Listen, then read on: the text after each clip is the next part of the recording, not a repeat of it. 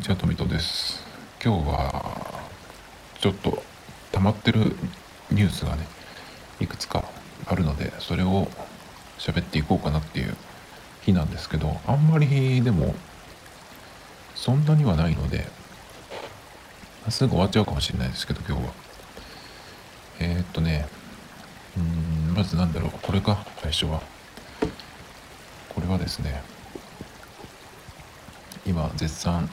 僕は見てないんですけどあの「鬼滅の刃」の話またここでも「鬼滅」かよってくらい。でどこ行っても聞かない日はないっていうくらいね「鬼滅の刃」っていう単語を毎日のように聞きますけど何かっていうと、えー、勢いの止まらない「鬼滅の刃」がリカちゃんとのコラボ商品を発表ということであの人形ですね。リカちゃん人形とえっとコラボするっていうね。これちょっと面白いなと思って。僕は「鬼滅」はねジャンプに連載されてるやつを今年だったかな。今年？あ今年か。あのなんか春頃にその子供とかも学校がね全国的に休みになった時に結構ジャンプとかあとコロコロコミックとかがそのどのぐらいの量か忘れたけど、えっと、ネットで読めるようにしばらくね一時期開放した時があってその時にええー、と思ってちょっと読んでみたんですよ。でその時鬼滅のことは知ってたっけかな？ちょっと覚えてないんですけどあでも知ってたか。だから見たと思うんですけどね。そのジャンプのやつ連載のやつを見たんですがその僕がたまたま見たシーンっていうのが見た回連載の。それがですねなんかその戦闘シーンかなんかで刀で切って誰どっちかがだどういうキャラクターとかなんとか、ま、全く分かんないんですけどなんかその首だったか胴体だったか切れてみたいななんかそういうシーンでえ何？そういうグロいそういうやつなの？と思って「鬼滅の刃」っていう。そのタイトル自体はね。多分去年ぐらいから結構日向坂の人とかも言ってたりしたのでそのタイトルだけは知ってたんですけど。まあ見たらなんかねそういうことになっていてたまたま僕の見たシーンがね。それでなんかちょっとえそういうのなんだと思って。まあたまたまそのシーンがそうだったかもしれないんですけどね。ちょっと嫌だなと思ってそれで全然ハマらなかったんですけど最近もゲームオブスローンズずっと名前だけは知っていてでも最終章まで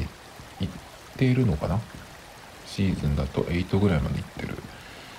と思うんですけどでその見たい他の映画で見た女優さんの別の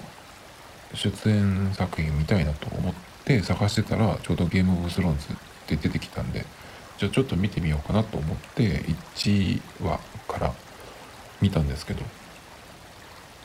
それもねなんか冒頭のシーンがグロくてなんだろうな。もうそれで嫌になっちゃって。でまあそれでも1話はちょっと見てたんですけど全くね全く何にも引っかからなかったですね。で結局その見たい女優さんも出なくってで結局その人っていうのはえっとなんとかエマニュエルさんっていう人なんだけど名前ぐらい覚えとけって感じなんですがその人が出るのがシーズン3から4で5からあ34がシーズン3とシーズン4がゲストで出てシーズン5から8までがレギュラーで出るっていういうことなんでシーズン1をシーズン12は、えすっ飛ばしました。シーズン1の。最初だけ見て全然面白くなかったんで飛ばしてシーズン3の最初から今まあ見てて今3話まで行ったのかな。前からず全然面白いと思わないんですけどそう見たい女優さんはやっと出てきて。まあだけどそのワイルドスピードで見た感じとはちょっと、まあ、やっぱり役が違うから当たり前ですけど雰囲気はちょっと違う。なのでねえっとまあそれでもちょっともうちょっと見てみようと思ってシーズン3ぐらいはちゃんと全話見ようかなと思うんですけど。何のこっちゃわからないですねなんか。うんあれってなんかちょっと日本だったら大河ドラマみたいな感じかなと思いつつ見てるんですけど、まあ、さっぱりよくわからないっていうか魅力がわからないっていう感じですね。でえっとリカちゃんと「鬼滅」のコラボの方に話に戻るんですけどなんかあのあれっぽい格好をしている。なんかでもこれ見てると宝塚の人が普段だったら普段のその舞台だったらありえない和装をしてるっていうようななんか雰囲気をちょっと感じますけどね。でこれで言うとねうんリカちゃんがこれをやるっていうことはなんかそのうちハローキティとかもやりそうな気がちょっとしてきていて。実はリカちゃんもそうだけどハローキティでハローキティ先輩って呼んでるんですけど、えー、キティ先輩は結構その仕事を選ばない。で有名なんでヨシキティってねヨシキとコラボした謎のキャラクター。あれもなんかそのえー、毎年のようにそのサンリオのキャラクターの総選挙みたいなのをやってるんですけどそれにそれが始まるとね結構 YOSHIKI が投票してくれっていうツイートとかをしていてやっぱりそこの、YOSHIKI ファンの何？うん組織法というかね。それで10位以内に入ってるかな割と。っ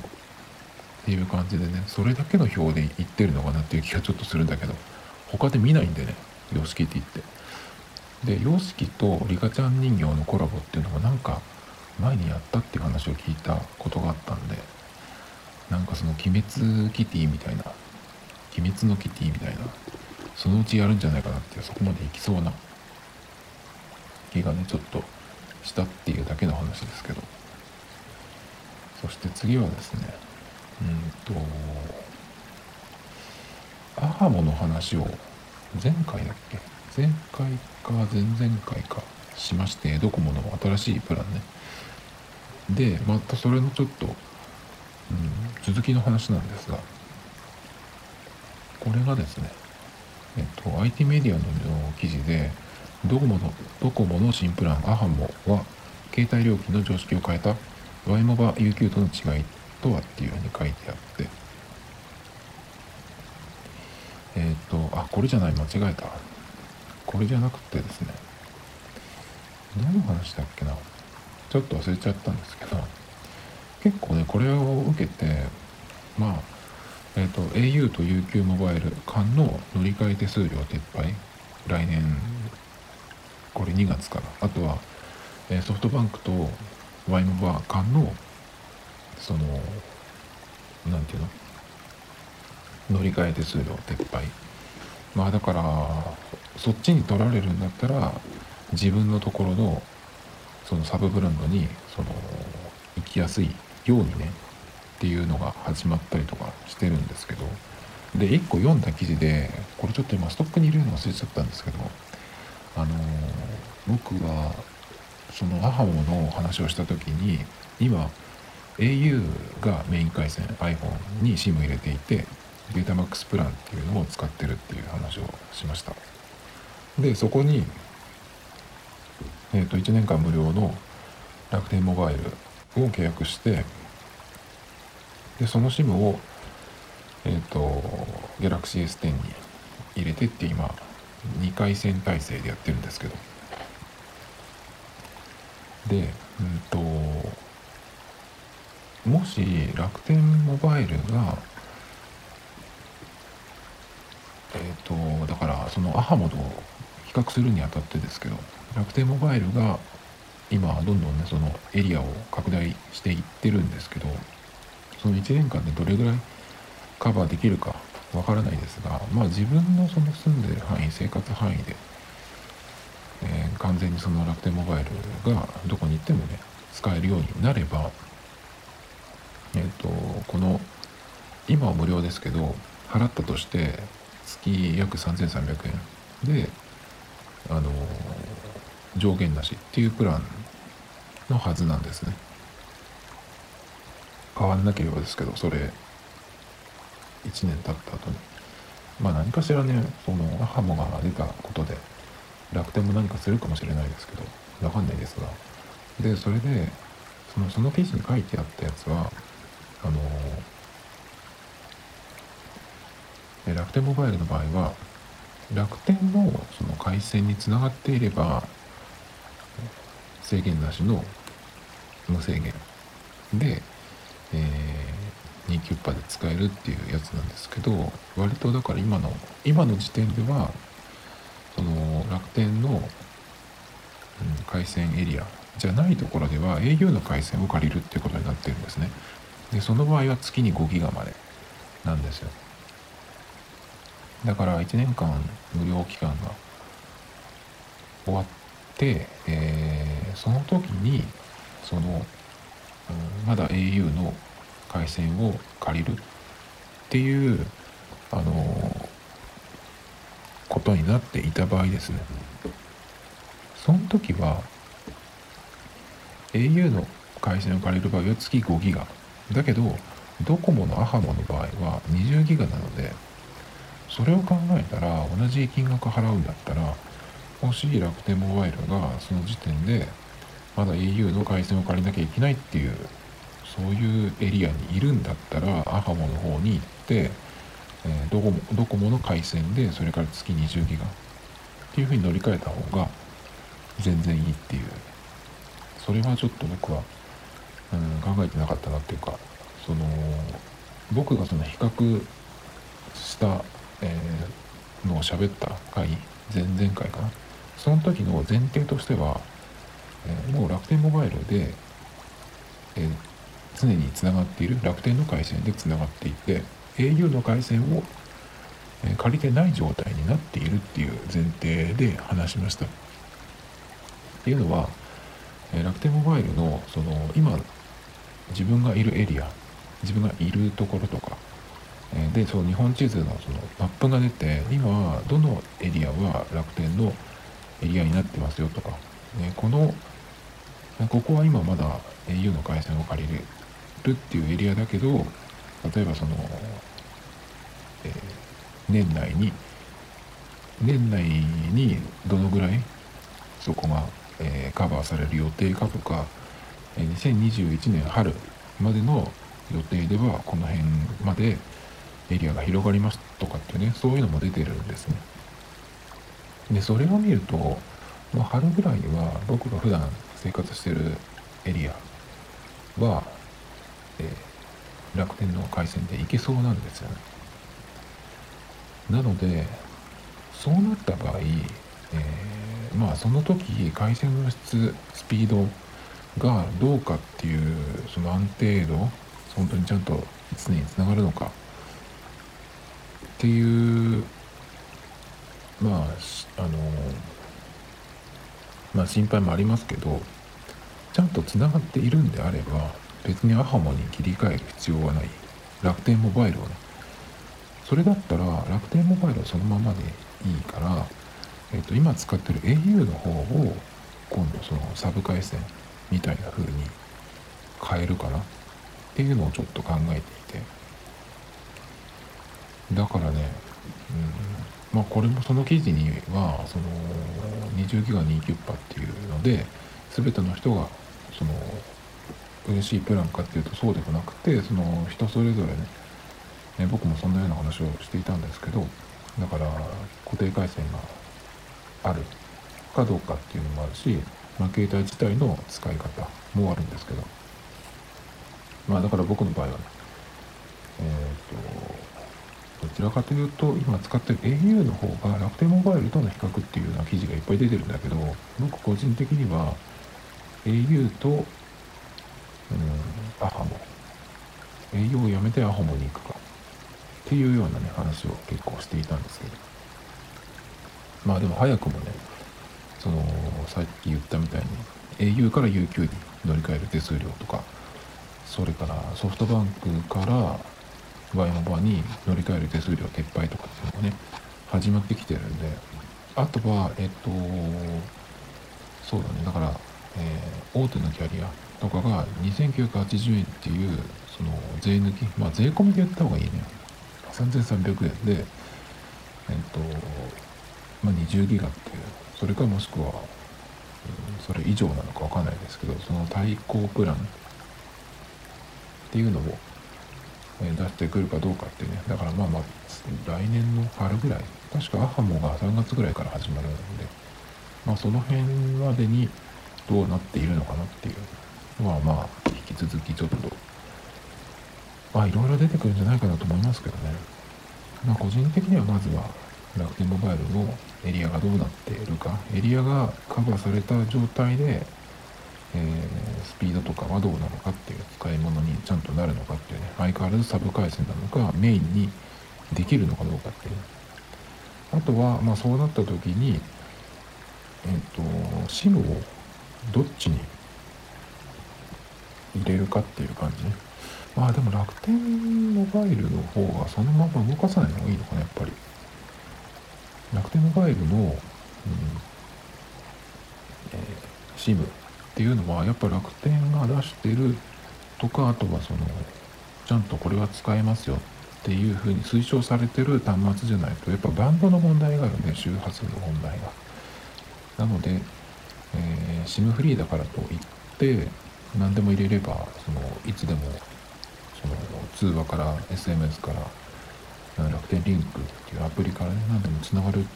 かっていうとそういうわけではないんで。まあだから今はその Galaxy S10 なんですよね。S20 も、えー、シムフリー版でそのつながるっていうことが分かってるみたいなんですけど。まあ楽天から出してるっていう端末じゃなければちょっと様子見た方がいいかなっていうところはあるんですけどね。でもそれの話をその話をしだすともう楽天モバイル自体がどうなのよっていうね。まあ今度 5G になるからそれはまた別の、え、周波数っていうことになってくるんでまあ今のうちだけかもしれないですけどね。次に変える時にはうんあんまりその辺はまた違う話になってるかもしれないですけど。次は全然違う話になるんですけどえー、さつまいもや肉まんから出火電子レンジ火災が増加死亡事故も防止策はっていう話なんですけど何これと思ってうんとなんか都内でそういう事例があったみたいで事例1っていうのがまず出てましてマンション居住者の女性が生のさつまいもを温めようとして電子レンジで10分加熱。でさらに5分間加熱したと加熱してその場を離れたらしいんですけどそしたら変な音が聞こえて。で、えー、で戻ってレンジを見たらさつまいもから出火して電子レンジから煙が出てたっていうそんなことあるんだって感じで。でもう一個が、えー、とカップ麺をカップ麺を電子レンジで加熱したところ容器から出火して、えー、これはもっとひどくて、えー、消火しようと電子レンジの扉を開けたところは火が服に燃え移り死亡だって。怖いね。カップ麺と電子レンジに殺されると思わないよね。っていう話ででもこれ自体がねカップ麺の容器って確か電子レンジにかけちゃいけないんじゃないかな。アルミとかもダメだよ。火花がバチっていうし。だからそういうなんか、うん、基本的なやっちゃいけないことをやってしまったっていうことかなと思うんですけど。意外にでもやさつまいもが、えー、電子レンジで爆発してしかも火を出すっていうのがね結構意外だったんですけど他にも危ないのは焼き芋肉まんあんまん。まあこれはちょっと肉まんとかあんまんはあの電子レンジにかけていいんだけど長すぎるみたいなことかな。ちょっとね怖いね。まあでもめったにあることないと思うんですけど大体でもレンジにかける時ってそのお皿に乗っけてくださいとかっていうふうに書かれてあったりとか商品によってはね。それからえっ、となんだっけ。まあ何分って必ず書かれてるんでねよく普通にレンジ使う人だったらまずレンジかけていいものかどうか。それかそれとあとは、うん、時間ね。どのぐらい時間。どのぐらいの量でどのぐらいの時間かけるかっていうの。最近よくあのひき肉のなんか炒めたやつ。担々麺に乗っけるような。あれがあの冷凍食品であって。たまに使うんですけどそれなんかもうよく量とそれから時間見てないとなんか1分ぐらいやっただけでもちょっとこう焦げたみたいな感じにやりすぎっていう風になるんでやっぱ電子レンジ使う時はどのぐらい、えー、やっていいものかっていうのをちゃんと見ないとね危ないですよね。そしてですねうんとこの間これも、えー、話したやつの続きなんですけどカンロっていうお菓子メーカーの丸三角四角組っていうやつでちょっとそのパッケージが変わってたんですよ。あの縦向きに吊るされてるんだけど開けるのは横向きにして開けるっていうデザインになっていてしかも普通だったらそのパッケージに商品名とそれからなんだろうなその例えば果汁グミだったらグレープ味だったらそのブドウの写真なり絵なりが出てるっていうのが大体基本的なデザインだと思うんですがこのグミの場合はその商品名が書いてなくて印刷されてなくてシールが貼ってあるんですね。なんだこれはと思ってちょっと気になって食べてみたんですね。でそれでこれって何なんだろうと思ってあの、公式ページを見たんですね。そしたらえっとねそのなんかデザイン事務所デザインチームみたいな粘土っていうところのえ会社が、え手掛けたってことでなんかここ聞いたことあるなと思って粘土って。なんだろうなと思って思い出してこれかなと思ったのが1個あったんですけどそれがブレンっていうボールペンです。これがブレンっていうのはブレないっていう意味のブレンでそのねノック式のボールペンっていうのは微妙にその書くときにその何て言うのかなえー、芯が動くブレるっていうのがあるんですけどそこをあの解消したっていうそういう商品なんですけどデザインもすごく綺麗であんまり今までなかったような感じなんですね。すごく描きやすい。デザインもすごく好きで、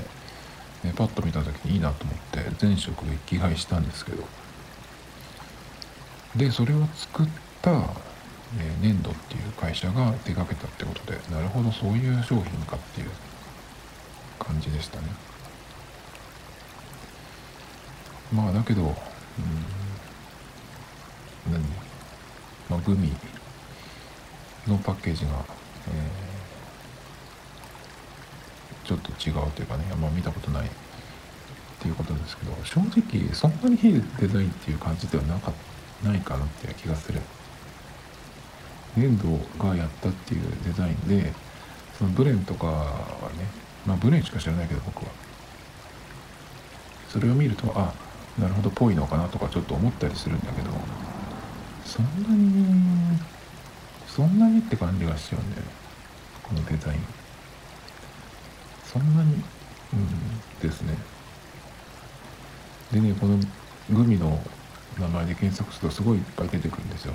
記事が。だからそれは何て言うのかなその PR のための記事をこういっぱい情報提供して書かせてるっていう手法がありますけどそういう感じかなとちょっと思っちゃいましたね。それからこの粘土が手がけてるデザインでもう一個僕見ていたのがあってそれがローソンの PB 商品プライベートブランドのパッケージが結構最近変わったんですね。あのイラストになっていてすごくシンプルな感じでパッパッと見てそのシリーズものっていう感じがすごく分か分かりやすいデザインになったんですけど、あ、すごい変わったなと思って。で僕は結構あそれが変わったっていうのはなんかの日本のね日本のって当たり前ですけどネットで見たんですよ。でそこではなんだろうなその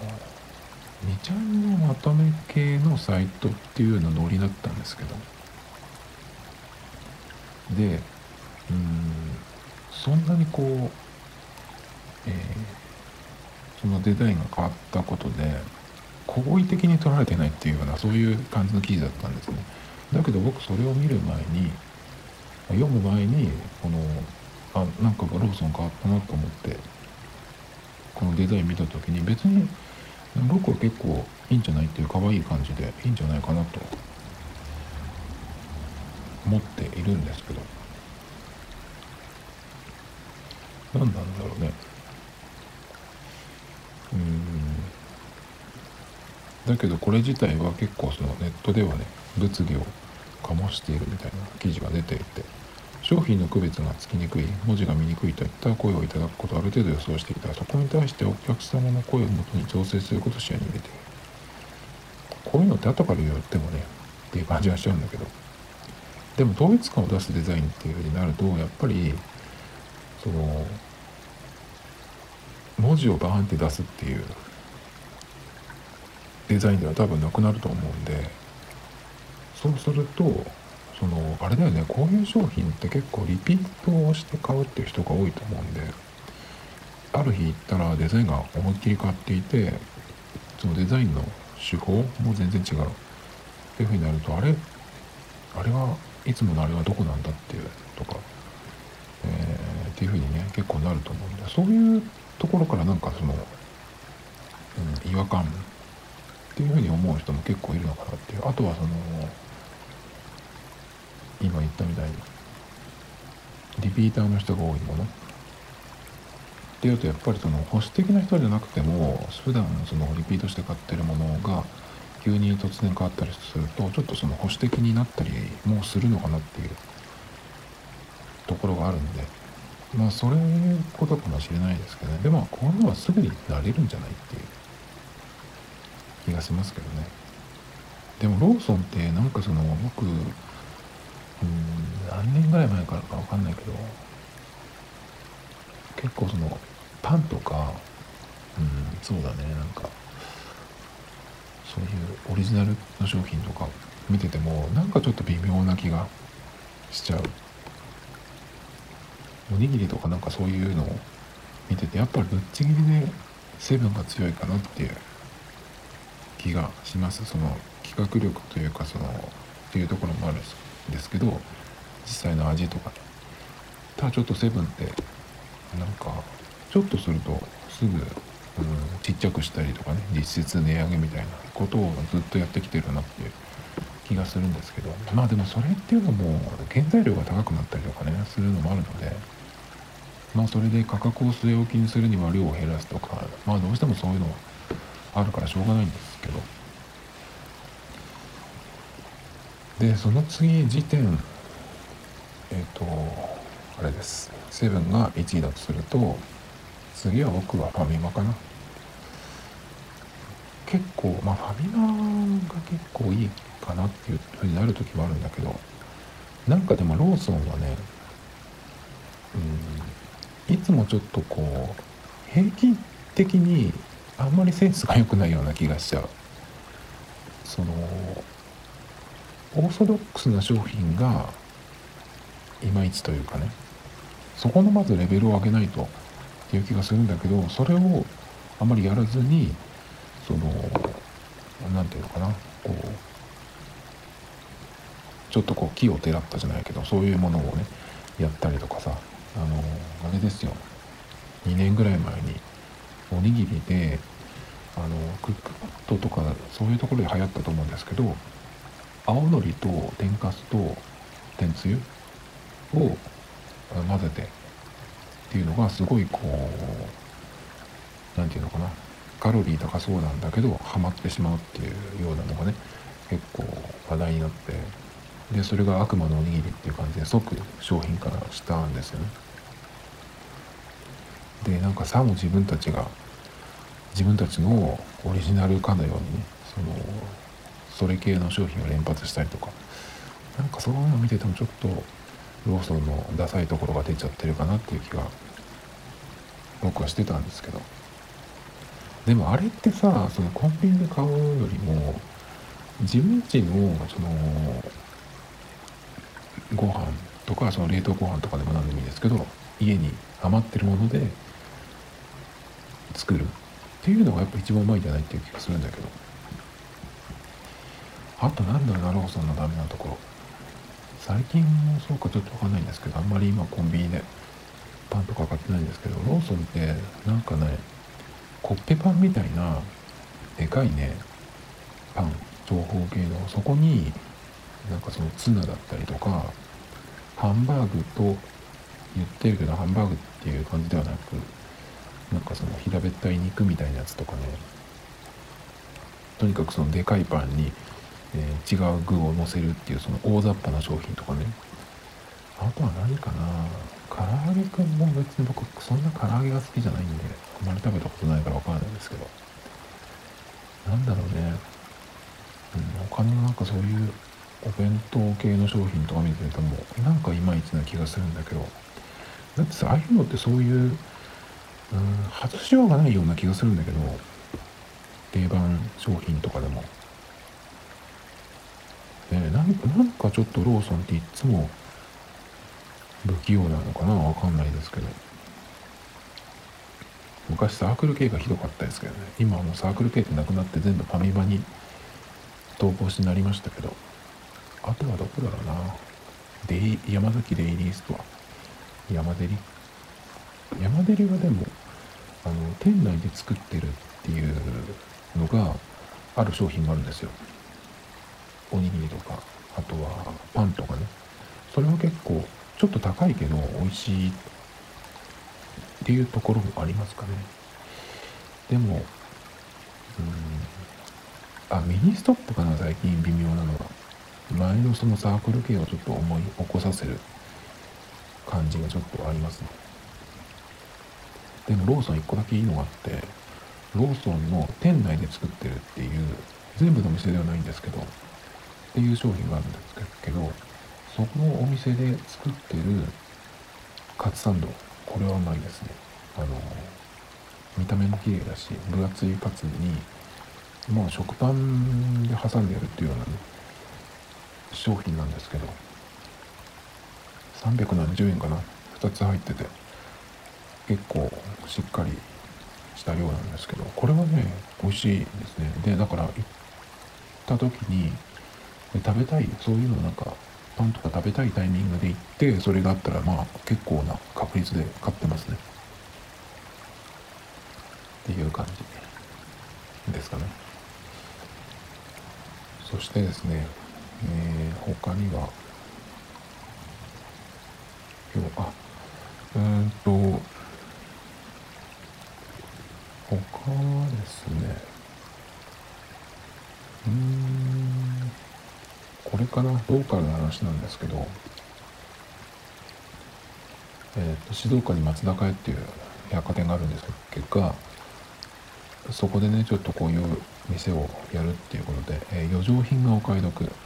松坂屋静岡店に値引き店出店っていうことで、えローカルニュースなんですけど松坂屋本館と北館って今2つ建あの建物があるんですけどそこの北館5階にえゲオホールディングゲオホールディングス子会社のゲオクリアが運営する県内初のオフプライス値引き店ラックラッククリアランスマーケットをオープンする。アパレルメーカーや小売店から実売期が過ぎた商品が売れ残りですね。余剰品をゲオクリアが仕入れメーカー希望小売価格の30から80%ほどの割引で販売する。婦人や紳士子供の衣料品や靴バッグ化粧品など1万7000点を取り揃え売り場面積は約500平方メートル。500平方メートルってどのくらいだろう？結構かな。えー、オフプライス店舗の出店について松坂や静岡店の売り場担当者は余剰在庫の課題に向き合いながら消費者には掘り出し物を探す宝探し感を楽しんでもらえる店舗低価格志向の顧客ニーズにも応えていきたいとしているということで、まあ、僕見に行ってはいないんですがうん。要するに中途半端なアウトレットショーっていうふうにね悪いこと言うとそういうふうに感じちゃうんですがどうなんだろうね。まずこれを良しとするアパレルメーカーってどういうとこだろうってやっぱこういうのってそのブランドイメージに結構直結するんでそれを落とさないためにもアウトレットのモールっていうのがやっぱりあるんじゃないかなっていう気がするんですね。そのアウトレットで売るっていうことで、えー、在庫を消化する。それからアウトレットモードのその雰囲気もあるしちゃんとそのブランドの店っていうのを作ることでその何て言うのかな百貨店の上の方でワゴンセールみたいなのをやるよりかはブランドのイメージは損なわずない。っていうかそれでそのブランドめがけてアウトレットのお客さんっていうのもいるはずなんで。だからあれはあれでそのえっ、ー、と何て言うのかな普通の定価で販売するところとは違うんだけどそれもそれでちゃんとそのブランドも保てるっているしっていうことなんだけどこういうのってさどうなんだろうね。でも結構こういう百貨店ってやっぱりしょっちゅうそういううんのやってるんですよ。そのワゴンセールみたいなのって特に地方なんかはね。だからどうなのかな。あんまりうんまあ安く買えるってことで、しい人もいると思うんですけど。まああまりうん興味は湧かないかなあとねそのこういうのを見ていつもいつも思うことなんですけどこれはユニクロとかでも言えるんですけどね。その安さっていうのをすごく前面に出した常設のお店みたいな。まあセール限定のお店とかもそうですけどそういうのって結局うん。面倒くさい人を大勢集めちゃう。っていうことになりかねない。ですよね。安さ。っていうのを前面に押し出すと。だからそういうとこになんとかあちょっと行ってみようかなと思って行ってもやっぱりそういう人たちをいっぱい見ちゃうとえー、やっぱいいやっていう感じでさ、あの、やめとくかっていうかもうっていうかもうここに来るのはやめようっていうふうに結構僕なんか思ったりするし、うん、あとはそうだね安安さだけじゃなくてもそうだけど大勢が殺到するっていうことが考えられるもの？最近だとユニクロのプラス J ジルサーダーとのコラボっていうのがあって大変なことに、ね、なっていた店舗とかもあってでネットもすぐに売り切れだからやっぱそういうものってなんかもうダメだよなっていう気がしちゃうんですよね。大勢が殺到するっていうのがうんなんかもうダサい。正直。かっこ悪いです。でそれを身につけているっていうのもちょっと嫌だし僕なんかは。この間いつ頃だっけ？2ヶ月ぐらい前かな。そのナイキの、えっと、全体にこうでかいビッグスウッシュがデザインされたボアとかフリースのジャケットのシリーズが出ていてで去年とかも出てたと思うんだけどその時よりかはそのアルペンとかね ABC マートとかでも売っていて結構その販路が広い。でそういう何て言うのかこうバーンと目立つものがそのぐらいの販路でやるっていうことはもうそれ着れないもんじゃんっていうかぶりアイテムじゃんっていうかねで案の定やっぱりちらちらほら見るんですよ。よかった買ってなくてと。思ってね。だからそういうのをやっぱり気にするかな。特に身につけるものとか行く場所とかね。来年まあ今もそうだけどなるべくリアル店舗に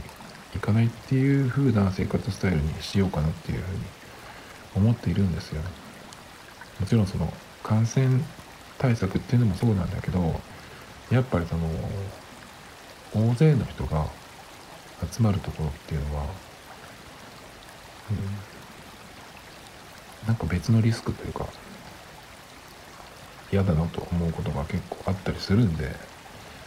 それを避けるためにはねあんまりそのこういう人種と会いたくないなっていう人が来るような場所そういう人が興味を持つようなものは避ける。っていう風にしたいなっていうのがあるんですけど。まあとは言ってもねまあ毎日外に出るのでついつい寄っちゃったりとかね。なんか気になって見に行ったりとか。してますけど。でもそれと同時にそのこれは矛盾する話ですけどやっぱり外に出てそのいろんなところに行ってっていうのは、まあ、こういうねそのポッドキャストやってる人なんかもそうですけど、まあ、ネタになるっていうのもあるしうんビジネス的にもなんかこうアイデアが浮かんだりだとかなんかやっぱりそういうのって大事だと思うんでアンテナ感度みたいな話になるんですけど。だからまあ何て言うのかな。うんうまくまとまらないんですがそういう結構アンテナをね磨くみたいなところが大事かなと。っていう話ですね。今日はそんなもんですかね。あと軽く最後にこれ。えっ、ー、とこれ11月の記事でもうちょっと古いんですけど千葉県木更津にポルシェエクスペリエンスセンター東京を2021 2021年来年ですねバンカにオープンということで、えこれ何っていう感じなんですけどポルシェが世界で展開するスポーツドライビングブランド体験施設ポルシェエクスペリエンスセンターを2011年夏の後半に日本で初めて千葉県木更津に開設すると発表しましたということでえっ、となんかそのコースがあるみたいですね。いやいいじゃんって感じですごい。あの千葉なんてさ死ぬほど土地余ってるじゃんって木更津なんか特に。僕一瞬ですけど木更津に住んでたこともあるんで。あのなんとなく広さとかねそういうのができる場所っていうのはなんとなくわかるんですけど。でねそれで思い出したんだけどこれは単純にね面白そうだなっていう話なんですけどこれを見て思い出したんですけど千葉県の木更津ってあのアダルトビデオの撮影用のうんなんかそのいろんな、うん、野外のセットとかそういうのがあるらしいですね。でああいうのっていうのはその例えば許可取ってどっかでロケやるとかって言っても物が物なんでその人に触れるとわいせつでまずいじゃないですか。だからその広い土地で、えー、そこの何土地ごと、えー、勝手というかそういう場所にしてそうすれば例えばなんか野外プレイみたいなやつもそこでできる。撮影ができるっていうね。あとなんかあれですねそのコンビニとかそういうお店もそのまんま何て言うのかな、えー、撮影用のお店とかっていうのもあるらしいですね。だけどまあ寒くて大変みたいですけどね。っていうどうでもいい話を最後にしまして。えっ、と今ね結構もう今年のまるみたいな話。そういうネタをもう大体やっちゃってっていうか、えー、アプリの話と買い物の話。どっちもね2回ぐらいに分けるかなとか思ってたんですけど意外となくて。終わっちゃったんですよね。で今準備中なのが「日向坂で会いましょう」っていう番組1年以上見てきてますけど「ひなあい」ですね。それを今年放送された分を、まあ、全部その今年の分全部見てからじゃなくてまあ大体11月かこの12月頭ぐらいまでのやつで、えー、こんなことがありましたね的な。なんか勝手に一人で振り返るっていう話をしようと思って今最初から見てるんですよ。その今年放送されたやつ。結構長くてやっぱり。普通に考えてえっと1年って52週だっけ？あるじゃないですか。でもう今40何週やってるはずなんでおそらく休んだ週はないと思うんですよね。だから単純に40本とか見ないといけない。まだ半分いってないと思うんですけど。結構今はね、えっと、ステイホーム期間みたいなのに入っちゃってリモート収録っていうのもやってたんですね。その辺の時期に今入ってきてるんで大体5月とか6月ぐらいの放送を今ちょうど見,、えー、見返してるところなんですけどね。結構今年は、うんと、新産規制が入ったりとか影山さんが復帰したりとかね。あと浜岸さんも復帰とかね。あって。あとはね結構これ大きいんですけど井口が卒業しちゃってね。でも井口自体はそのなんかあれがあったやつが、うん、去年の夏ぐらいかな。なんかその男と取られててね。もうそんなんでさそのまるで犯罪者かのように扱うのってもうほんとやめてよっていう感じがするんだけどどうってことないじゃん別に。井口だしさ。